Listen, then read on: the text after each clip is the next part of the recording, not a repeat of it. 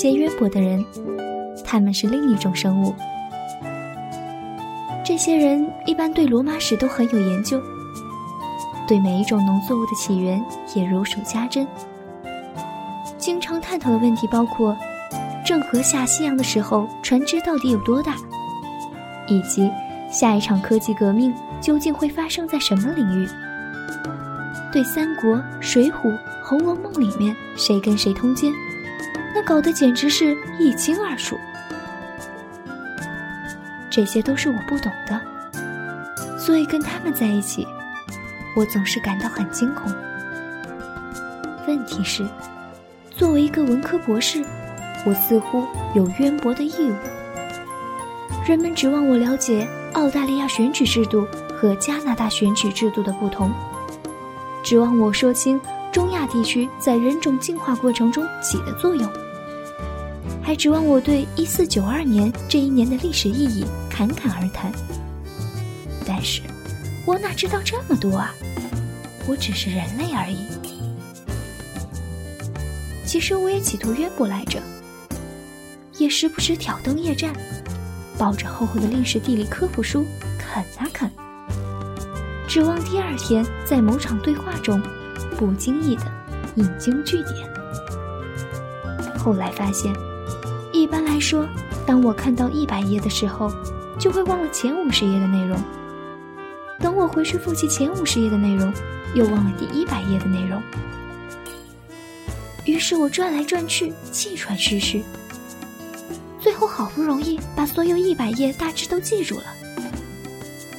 过了一个月，却连这本书的作者都忘记。渊博的人是多么神奇啊！他们的大脑像蜘蛛网，粘住所有知识的小昆虫，而我的大脑是一块西瓜皮，所有的知识一脚踩上就滑得无影无踪。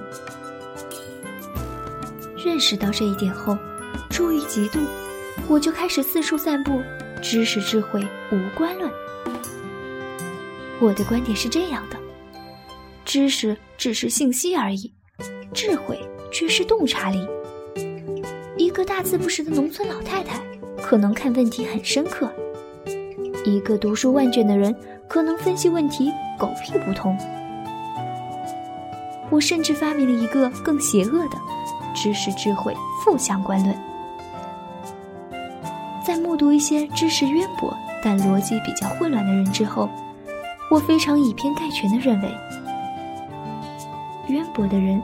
往往不需要很讲逻辑就可以赢得一场辩论，因为他们可以不断的通过例证来论证其观点，而大多数不那么渊博的人，都因为无法举出相反的例子而哑口无言，以至于渊博的人的逻辑能力得不到锻炼。但事实上，例证并不是一种严密的科学论证方法。得出这个结论后，我非常振奋，获得了极大的心理安慰。